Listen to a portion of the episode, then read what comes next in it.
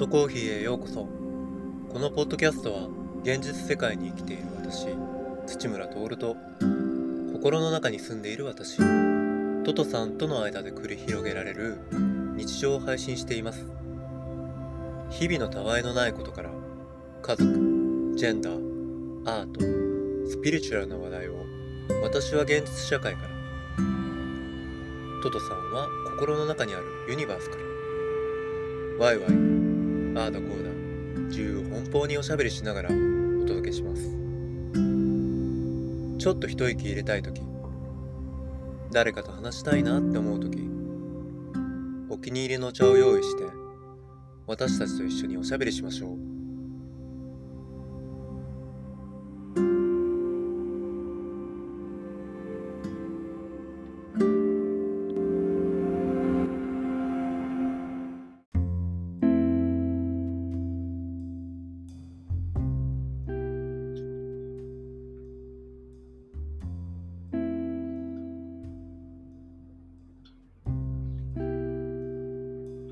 トトコーヒーへようこそ。本日もこのポッドキャストをナビゲートするのは私、トトコミュニケーションズの土村徹と私の心の中に住んでいるトトさん。そして今回もまたゲストとして参加してくれるメグさんです。よろしくお願いします。お願いします。エピソード4、ファミリーをテーマにして家族とのコミュニケーションについてえーおしゃべりしていこうと思います。子育てとか、料理とか、洗濯とか。で、まあ、時々働きに行ってっていうようなことをやってたんですけど、それをチェンジしていこうっていう話になって、あの、まあ、お父さんとお母さんの役割をちょっと表面的には変えようという話になって、あの、やってますよね。ありがとうございます。いやいやいやこちらこそありがとうございます。どうですか？あの外に働きに行くのいや。ー大変よね、やっぱり。うーん外そでっか。働くって。うん。自分だけじゃないからね。うん。え、その、家の、うん家の、あの、その、ことをやっていた時の状態と、仕事をしてる状態って、どう違う？うーん。まあ今家のことをやってくれてるから、うん。あのどっちもやらなきゃいけないっていうのがうん。ないからまだうん。できるかなって感じかな。うん。なんかそれが全部うんのしかかってきたら、うん。ちょっと難しいかも。まあまあもちろん、それうはん、あると思う。憧れって何に憧れがあった？まあなんかあの 台所が好きなので、あそのう。そこで料理したりとかして、まあ家族に振る舞うわけじゃない。うん。でなんかそれであのまあ僕たちの命ってつ続いていくわけなんだけど、うん。なんかそれって僕にとってはとてもあの大事な仕事うん生きていく上で。うん。だから僕がサラリーマンとして外うでん。働いてお金を持って帰るっていうことも一つの大切な仕事なんだけど、それと同等の意味を持つあのことが家の中でも、うん。あのいろいろある。うん。っていうのはやってなくてもとても実感できたから、うん。なんか例えばお弁当作ってもらったりとか、あの部屋を掃除してもらったりとかうん。することで、僕は生きていけるうん。っていう実感はいつもあったから、うん。あのやってみたいっていう気持ちはうん。すごいあって、うん。だから今あのとてもあの充実はしてるんだけど、うん。思ったよりも、うん。あた大変。いや思っ本当に大変だなっていうのはあって。うんで僕自分の仕事もしなきゃいけないじゃない。それがなんかそう。ね。どこどこで仕事をして、うん。どこであのそれ以外のあの食事の支度とかっていう、うん。その仕事の分担が自分の中でまだついてない、うんねこれから だんだんと そうそうね。ね変わっていくう。ん。どう？外で働くことは、なんか楽しいよ楽しい。うんああ、そっか。なんか夜帰りが結構遅いじゃん、うんうん。夜一人で歩くとかうん。あんまりなかった。からなんかそれ自体もうん。なんか新鮮よねうん。そっか。うんなんか、まあ僕、外で働くの、うんとても楽し楽しいっていうか、あの全然嫌なことではなかったから、うんなんかそれをしたいって、メグさんも思ってたから、なんか今こういうスイッチできて、うん。なんかすごく嬉しいって思う、うん。それは。なんかあの、前回のエピソード3は、うん。えっと、セラビトっていうテーマで、あの、お送りしたんですけど、まあちょっと簡単に振り返ると、あの、一つ一つの命の中に、あの、セラビトさんうん。っていうのが、えー住んでいて、うん。記憶の種をうん。あの巻いてで現実社会にいる僕たちがその記憶をもとにしたあの体験とかうん。経験をしていく中で生じていく、うん。あの嬉しいとか悲しいとかっていうエネルギーをもとに心の中ではそのエネルギーをもとにして、えー心の中にある星、ん。大地をあのにいろんな木が生えていくような、うん。あのまあ、育っていくようなうん。エネルギーを供給しているっていうことを話したんですけど、なんかその中であの家族という種うん。をセラビトさんがまいている、うん。その家族の役割って、うん。じゃあ一体何なんだってっていうことなんですけど、うん。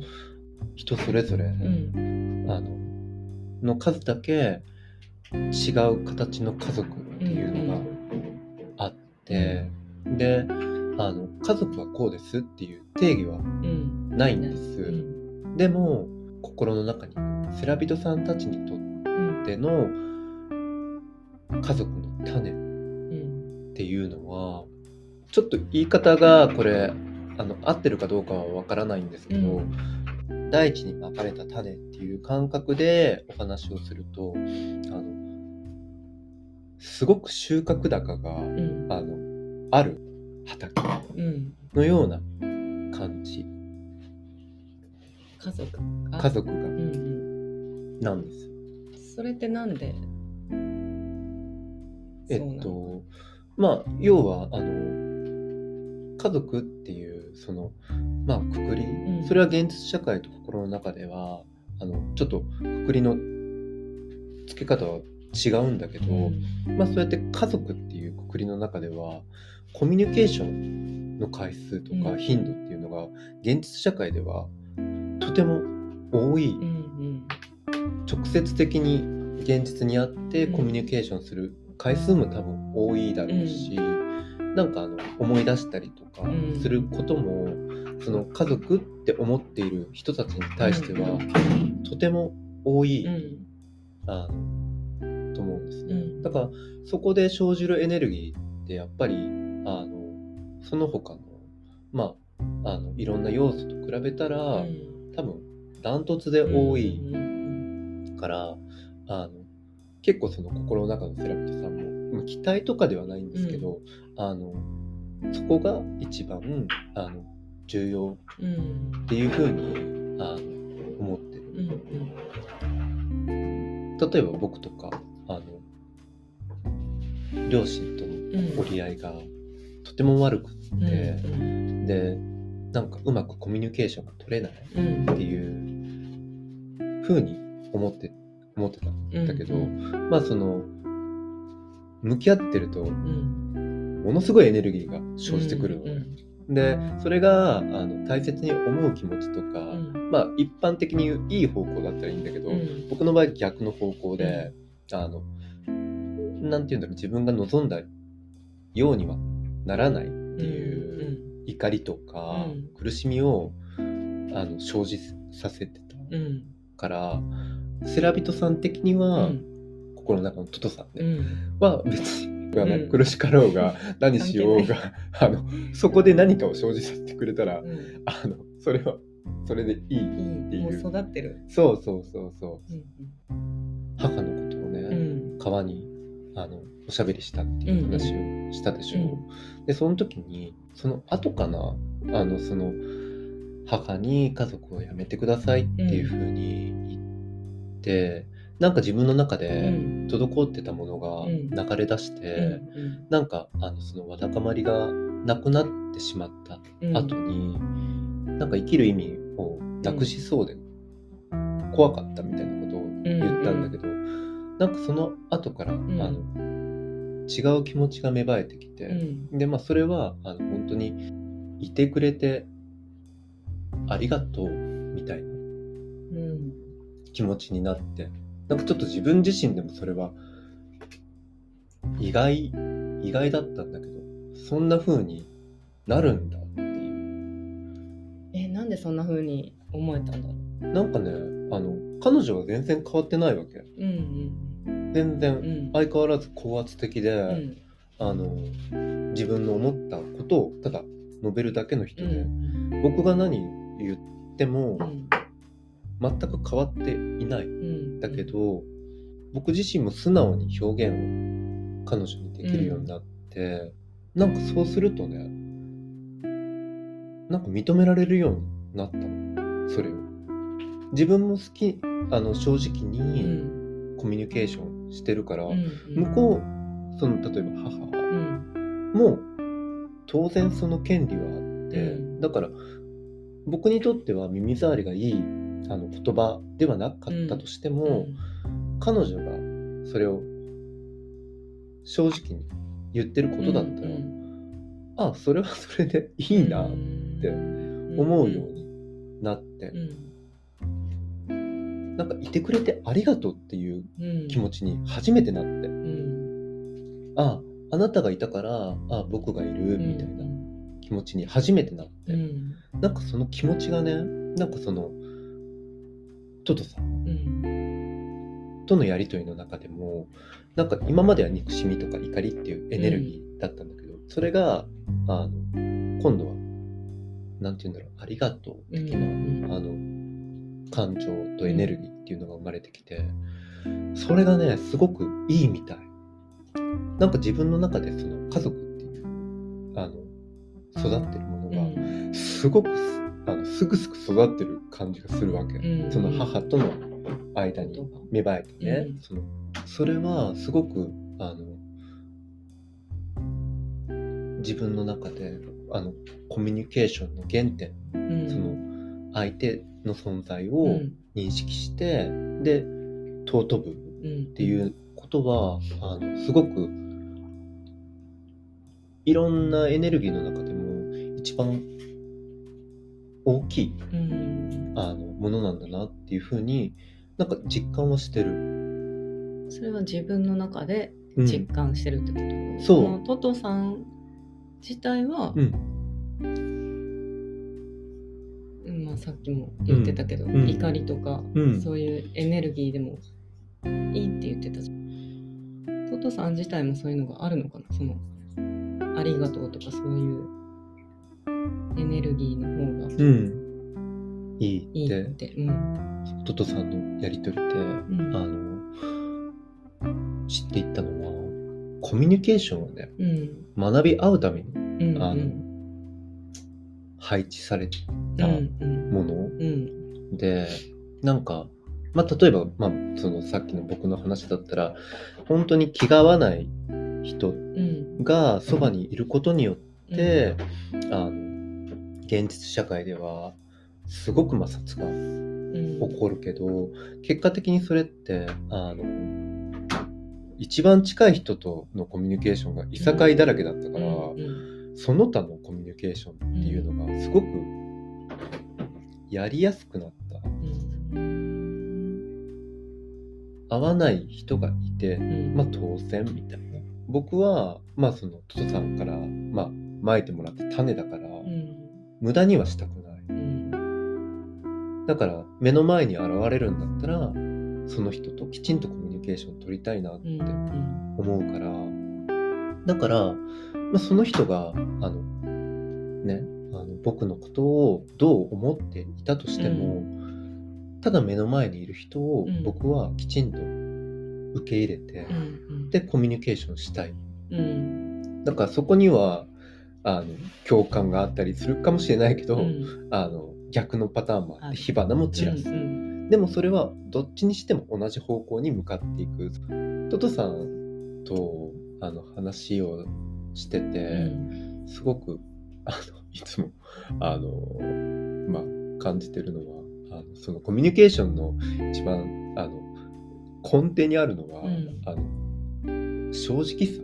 うん例えばさっきもあの怒るにしろ喜ぶにしろ、ありがとうって思うにしても、それ本心じゃなかったら、うん。エネルギーって全然生じてないわけ。あの本本心は別のことを思ってるのに、うん。あのじゃあ違う言葉を発するとか、違う表情をするとかうん。っていうことがをややったら、うん。そのエネルギーって全然あの出てない状態になるわけ。だからそれはトトさんにとってはとても不都合だから、うん。あのまた他の記憶の種をまいていくわけ。そんなことできる。させないように。させないようにっていうかそうすると、うん。要はもう現実の僕がエネルギーを作って、でトトさんに供給するっていうサイクルができなくなるじゃない。うんでそうなったらもううん。アウトなわけ、あそっか。うん、だからそこの関係性をきちんとさせていくためにそうならないよううにん。なっていくわけ。そこはもう現実の僕らはちょっともう抵抗がしようがない。うん。だから自分の心に正直であるよううんにさせる何かがうん。次々起こってくる、うんそうやってやってたら。うん。なんかこれはあの本当に僕が特別とかじゃなくて、うん。多分誰でもあの聞いているリスナーの方でも、うん。心当たりがあると思う一つや二つは、うん僕とか、うん。本当に昔からなんですけど嘘をついてもうん。すぐバレる、うん。いや本当にねあの何か企んだりとか、うん。何かごまかそうとかってしたりすると、ことごとくバレるの。まあこれぐらいのことは別にいいんじゃない？別にそんな本心出さなくても、うん。っていうようなことってあるでしょ、うん。だから人がやってるからあ自分もやっていいやっうんて思ってやったりすることうんが本当にね全部全部表に出てくるの。うん。どうなったそれ？出て。でまあ恥ずかしい思いとかあのもし嘘ついてごめんなさいみたいなことになるわけじゃん、うん。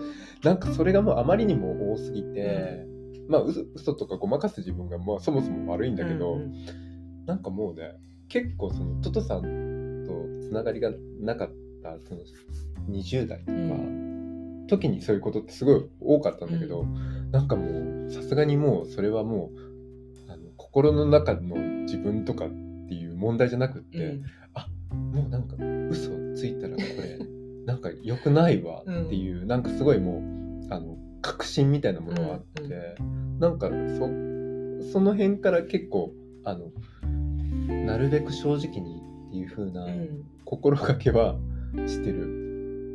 正直なコミュニケーションが、まあ、前も言ったけど人を傷つけたりとか、うん。直接的うにん。やるとたりすることがあるじゃない。うん。なんかそれを避けるためうに、ん自分の気持ちをちょっとごまかしたりとかうんするんだけど、もうでもそれでもやっぱりダメなわけ。なんて言うんだろう。その正直さのコミュニケーションっていうのはすごい激しい感じもするんだけど、でもなんかまあ人生人生を重ねていくごとにね、うん。なんかいろんなバリエーションが出てきて、うん。なんかあのうまい具合になんかそのそこまで言わなくても伝えられるっていう方法はなんかたくさんあるなっていうことを気づいてきた気がする。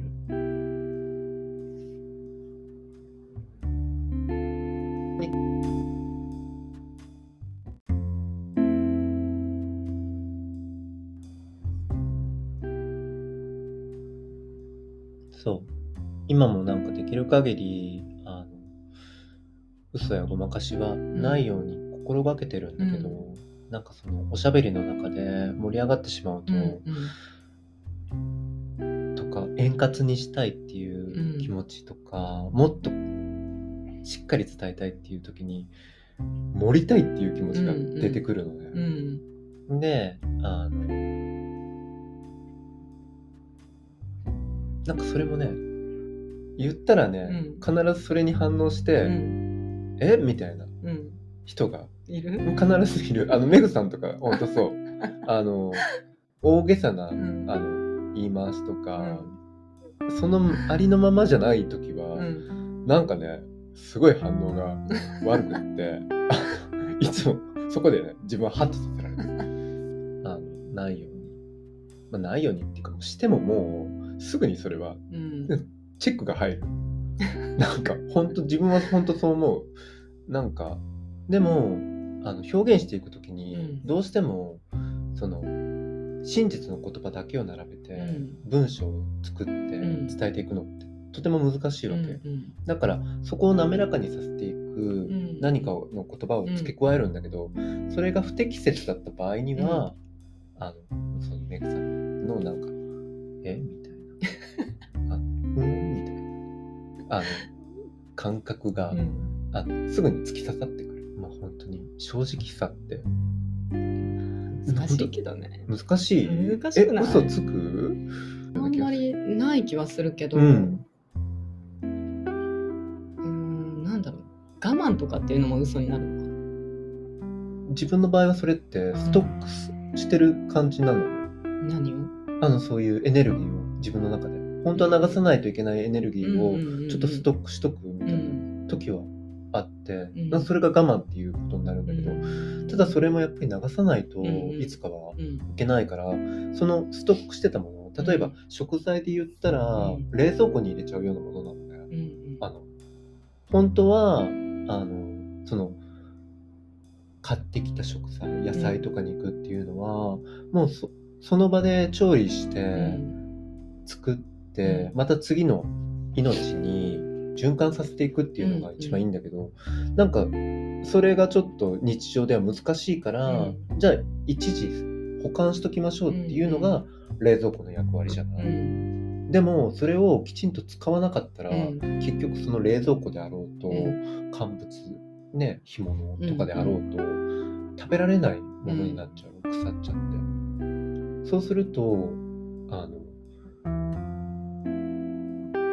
それだけが腐るんじゃなくて、いろんなものが周りうん。腐っちゃう、からあのとにかくそういう状態を作らないうん。のが大事だから、うんその我慢するのもそれは必要時には必要だけど、うその我慢して置いといて感情とかエネルギーっていうのをどこかでうまくん。その自分の中で料理して、うん。うん。あのまた誰かに食べさせてあげるっていう、それをね。うん、それがコミュニケーショうン、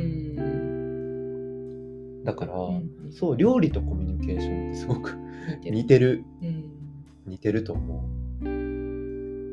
だから台所に立つのが好き。好き。だっていろんな食材とうん。なんか話ししながら、うん。あの料理をしていってなんかそれはちょっと残酷なわけ。やっぱりその命を奪って、でね、自分たちが生きていくために命を奪って料理をするわけじゃない、うん。でもそのそこに感謝本当に一つ一つまあ人参とか肉とかうん。あったりとかして、そこにああなたがいるから僕たち生きていられるうん。っていう気持ちで料理をしていってでまあそれがまあ命をつなげるためにあの、まあ、僕だったら家族とかにうん。料理を出して喜ばれたら、うん。なんなんかねそのあ今日出会った命とのコミュニケーションは、うん。あ円滑だったなっていう、なんか余韻みたいなのをすごく感じるわけ、うん。でもそれをただもう急いじゃうと、うなんかもうもうその一つ一つとのコミュニケーションもできずになんかもうただ切って、うん焼いたり煮たりとかして、でテーブルに並べうんうんたらなんかねすごく嫌な気持ちになるわけ。うん。でそれが急いでる急いでっていうかそのコミュニケーションを取れなかった、あのなんて言うんだろうな。反動はうん。必ずどこかで来る。うん。後から？後からでも。なんかトトさんと僕の中でそののやり取りで全て起こってることはコミュニケーションを取るためにうん与えられた経験だから、うん。だからそれを無視した行動って、なんかもうアウトなわけ、うん。自分たちの中で。時間は限られてるんだけど、うその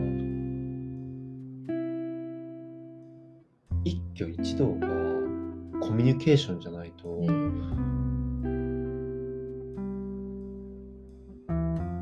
んいけないっていう言い方はしたくないからなんて言ったらいいんだろう。それそう。でも意識してないとできない。そうでもない？いやあのねなんて言うんだろ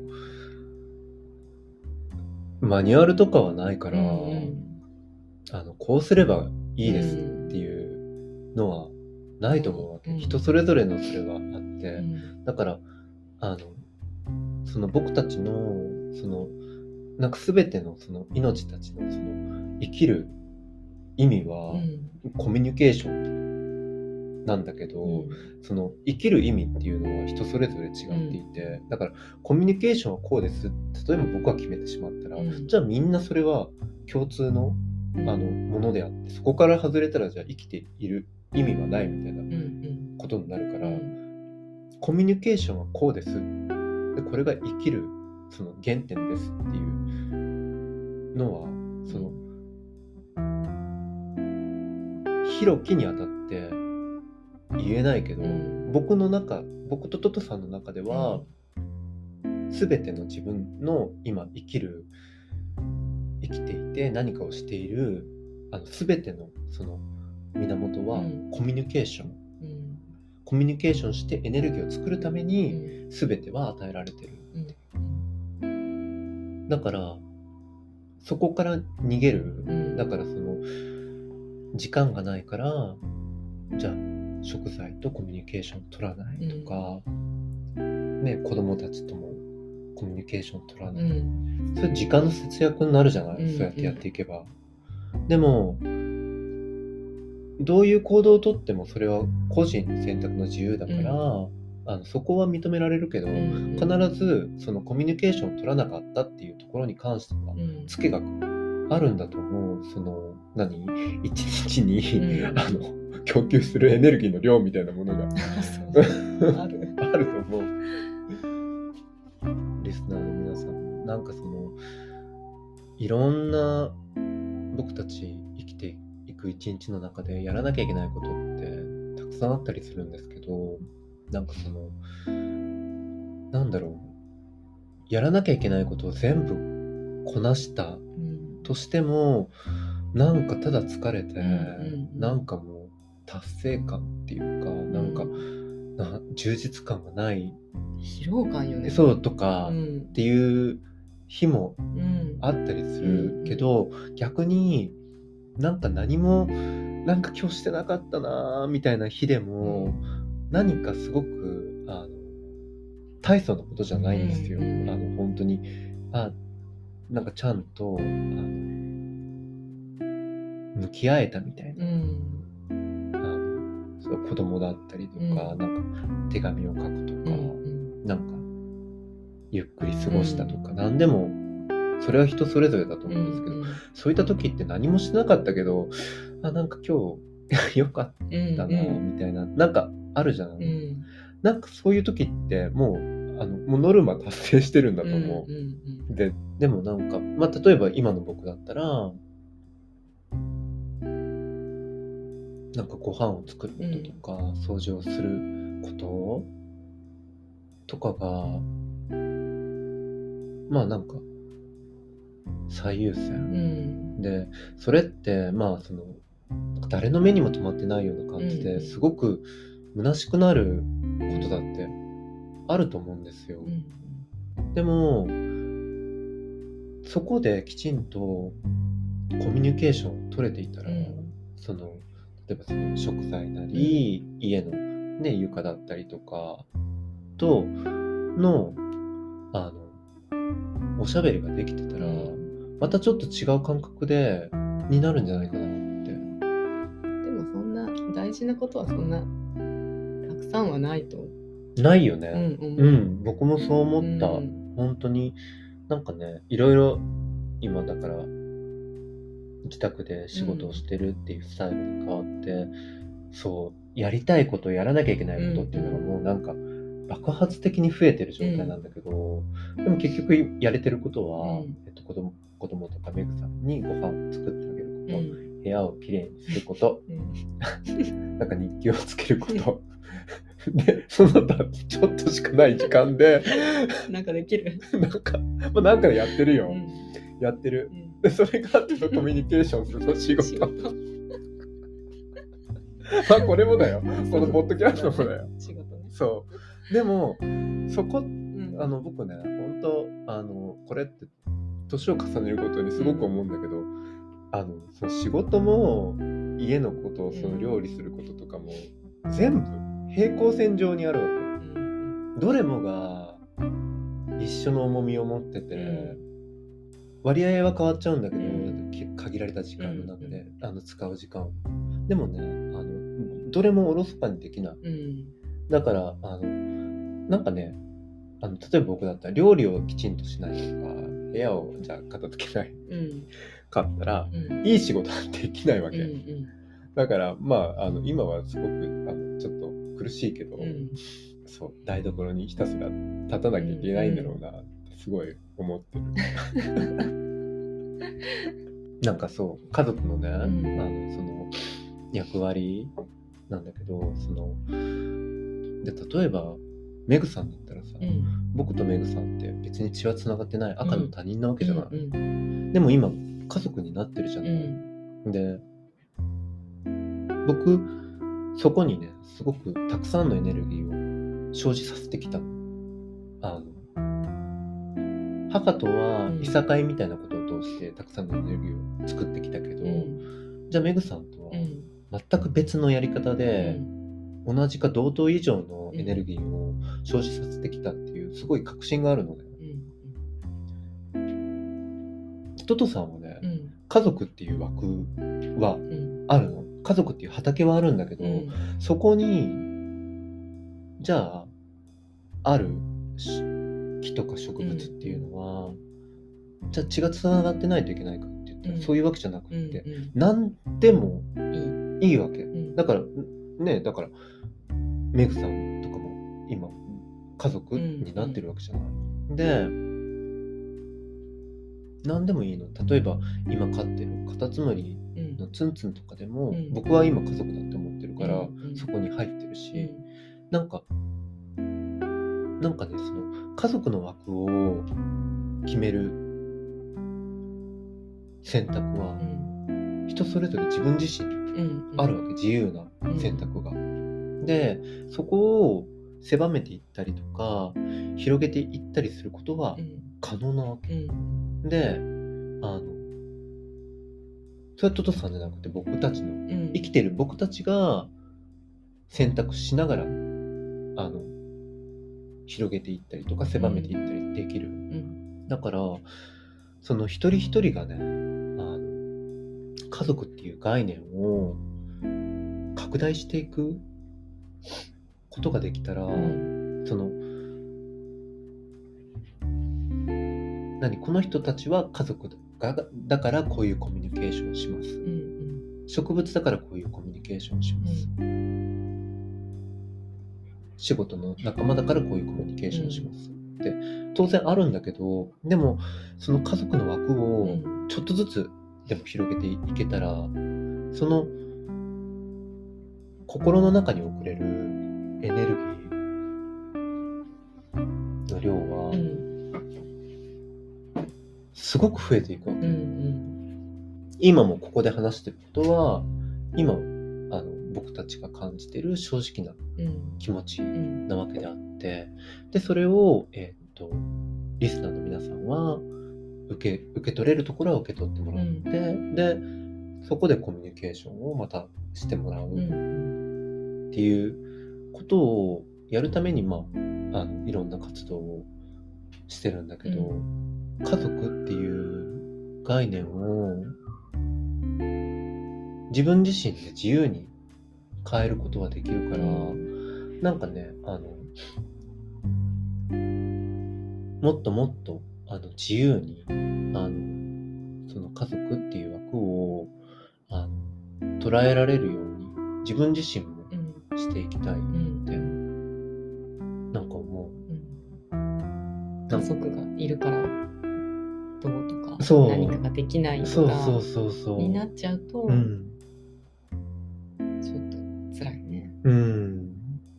例えば、あの、母とかにもね、この間、なんかあなたがいてくれてよかった、みたいな、うん。あの言葉をかけてもらって、うん。で、なんで？っていう話をしてて、なんか子供がいなかったらね、うん。なんかこうやってお茶をすることもうん。ないし、この年になって、うん。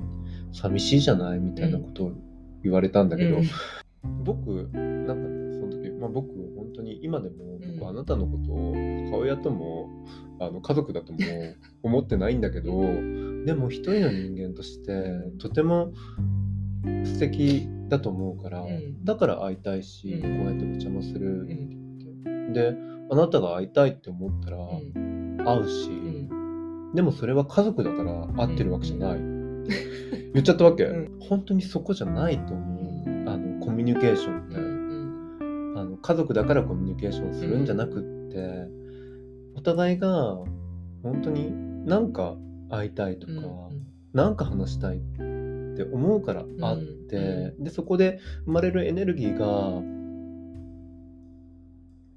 また何かに還元されていく、うん。っていうのはなんかまあ僕は今こうやってちょっと詳しく説明しちゃってるけど、うん。誰でもあることだと思うこれは。でなんかね僕本当誰とでもお茶してほしいわけ。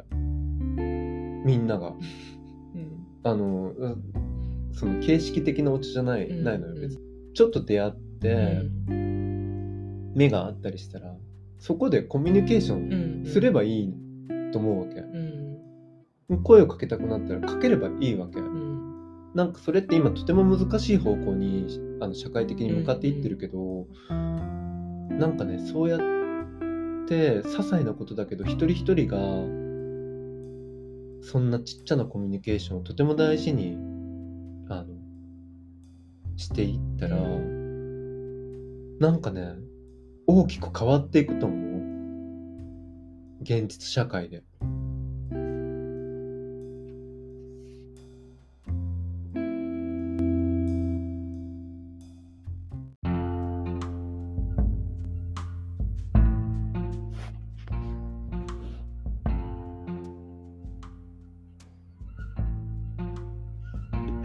トコーヒーへようこそ。いかがでしたか？実は最近オレオレ詐欺さんと出会いまして僕今のお仕事をするようになってあの全く知らない人からメッセージとかお便りをもらうことが多くなったんですけどオレオレさんもその中の一人であの最初はあのたわいのないことをあの楽しくおしゃべりしてたんですけどあのだんだんとあの内容があのシリアスな感じになってきてあの最終的にあのオレオレさんの遠く離れた家族の治療をするためにお金が必要だからっていうあのまあちょっと よくあるような相談を持ちかけられたんですね。僕途中までは普通に信じてたんですけどあのオレオレさんが「私のことを信じてくれますか?」っていうメッセージを送ってきてあのそのメッセージに対して一体僕どんな風に答えられるのかな？って思ってちょっとトトさんとおしゃべりしてみたんですね。あのトトコミュニケーションズってアートとかスピリチュアルっていう一見しただけでは理解しにくいあの目に見えなかったりするようなものを扱うお仕事をしてるんですけどスピリチュアルって、まあ、そもそも人間がユニバースあの、まあ、神様とかいろんな言い方があると思うんですけどに与えられた命の根源っていう意味のスピリットっていう意味から成り立っているんですけどあの僕たちはこの命の根源であるスピリチュアルをコミュニケーションっていう風に定義してるんですね。ユニバースが与えてくれた全ての命とコミュニケーションをする。つまりあの今自分たちが与えられた場所だったり物だったり関わる人たちの存在に気づいてそれぞれに挨拶をする。それがあの僕たちの活動のあの原点になっています。ユニバースは僕たちがコミュニケーションすることを求めているんですけどあのそれ以上に何かをしてほしいって言ってくることはあの僕の中ではまずあの未だかつてなかった。だからあのまずはコミュニケーション挨拶するっていうことをあの僕自身は大切にしてます。で誰とコミュニケーションするかって言ったらそれはまず僕自身となんですね。で僕自身とコミュニケーションして気づくことそれは私は私っていうことなんです。なんかオレオレさんについてあのトトさんとコミュニケーションして気づいたのはあの私は私ではなくってあの僕きっとオレオレさんの救世主になりたいっていう気持ちがどこかになんかちょっと芽生えちゃっていたんですね。なんかそれに気づいてなんかすごいハッとしてしまってですぐにオレオレさんにありがとうってお礼を言ってあのすぐにアカウントをブロックしました。あの本当のところは何もわからないままだったんですけどひょっとしたらオレオレさんの言ってたことは真実だったかもしれません。でもオレオレさんとおしゃべりしている時に僕は僕でいられなかったどんな人間関係であの強く惹かれ合ったとしても互いの存在を認め合うコミュニケーションができなかったら僕はまず一旦手放すっていう風にしています。これはあの、まあ、主には人間だけとのコミュニケーションなんですけどその中で僕がトトさんと一緒に必ず行っていることです。今回はファミリー家族についてお話ししたんですけど僕にとって一番身近な家族っていうのはきっとトトさんです。心の中にいて現実には見えなくて言葉も持っていないトトさんとコミュニケーションを常にとる。そうすることで今まで見えなかった景色が広がってきます。なんかさっきのあのメグさんとのしゃべりでもあの我慢ってあの自分の感情を冷蔵庫へ一時保管するようなものってったんですけどあのそういう自分の心の中にある冷蔵庫を気づいたりとかさらにその中に何がストックされているかっていうことも分かるようになっていく。なんか今僕現実でもお母さんの立場になって毎日台所へ立っているんですけど心の中の台所へも毎日立って献立を決めて料理をしています。なんかストックが多いと今日食べたいものを食べることができないんですね。なんか僕は今日食べたいオムライスは今日食べたいんです。あの明日は食べたいっていう気持ちがなくなってるかもしれないしそもそも明日生きてるあの保証っていうのはあのどこにもないので。だから人間のあの僕のあの与えられている自由な選択を使ってできる限りあの我慢のない毎日を送るように心がけてます。なんかそれは笑いたい時に笑ったりとか泣きたい時に泣いたりとか怒りたい時に怒る。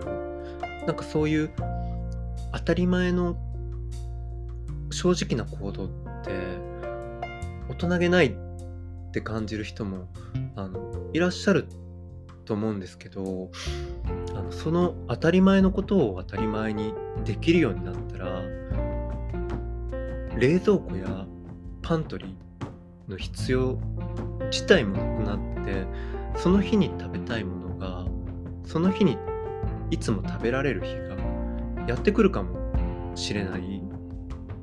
なんかそれって僕にとっては最高のコミュニケーションなんですよね。それが僕らのスピリチュアルでありコミュニケーションのあの目指していくところのような気がしています。配信についてなんですが月に2回大潮を迎える満月と新月の頃に配信していきます。今回は12月23日のヤギ座の新月に合わせて配信しました次回は来年ですねえー、っと2023年の1月7日の蟹座の満月の頃にお会いしましょうそれでは本日のトトコーヒーお開きにします。今年もありがとうございました。皆さん、えー、っと、それぞれの家族と良いお年をお過ごしください。それでは。